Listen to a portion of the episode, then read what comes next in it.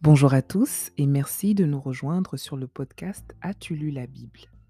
Mon nom est Rebecca et je partage avec vous chaque semaine des exhortations pour que l'on puisse s'encourager à lire la Bible comme étant un moyen de se rapprocher de Dieu. L'épisode de cette semaine s'intitule Les gens du livre. Et c'est une expression que j'ai découverte il y a quelques années lorsque j'écoutais une prédication. Je l'ai trouvée particulièrement intéressante et je vous explique pourquoi. Les gens du livre, c'est une expression qui se trouverait dans le Coran. Je n'ai jamais lu le Coran, mais après avoir effectué quelques recherches, il s'est avéré que l'expression existe effectivement. Et ce que je trouve intéressant, c'est que cette expression ne désigne nul autre que les chrétiens.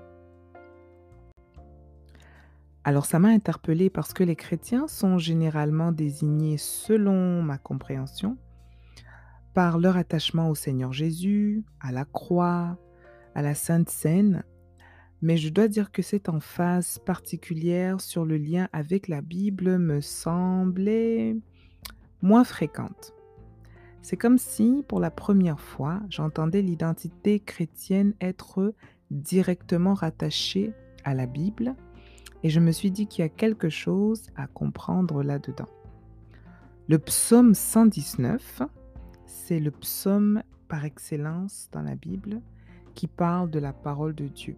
Alors je vous laisse euh, le lire quand vous aurez du temps.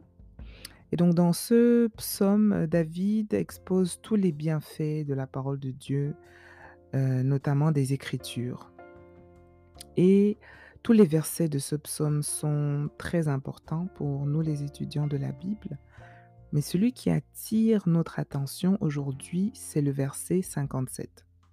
David dit, dans la version Martin, Ô Éternel, j'ai conclu que ma portion était de garder tes paroles. Alors David dit qu'il a conclu, certainement après avoir longuement réfléchi je me dis aux difficultés de la vie, à ce qui est important et à ce qui l'est moins, je pense. Alors après avoir pensé à tout ça, il conclut que sa portion, sa part, sa responsabilité sur la terre est simplement de garder la parole de l'Éternel. Et je me demande si c'était aussi ça notre responsabilité au lieu d'avoir de multiples poursuites dans la vie. Alors ne me comprenez pas mal, hein. je ne suis pas en train de dire que nous devons abandonner tout pour passer nos journées à ne faire que lire la Bible. Mais ce que je dis, c'est que nous pourrions conclure comme David que notre portion est aussi de garder la parole de Dieu. En tant qu'enfants de Dieu, nous pouvons avoir plusieurs ambitions qui sont nobles.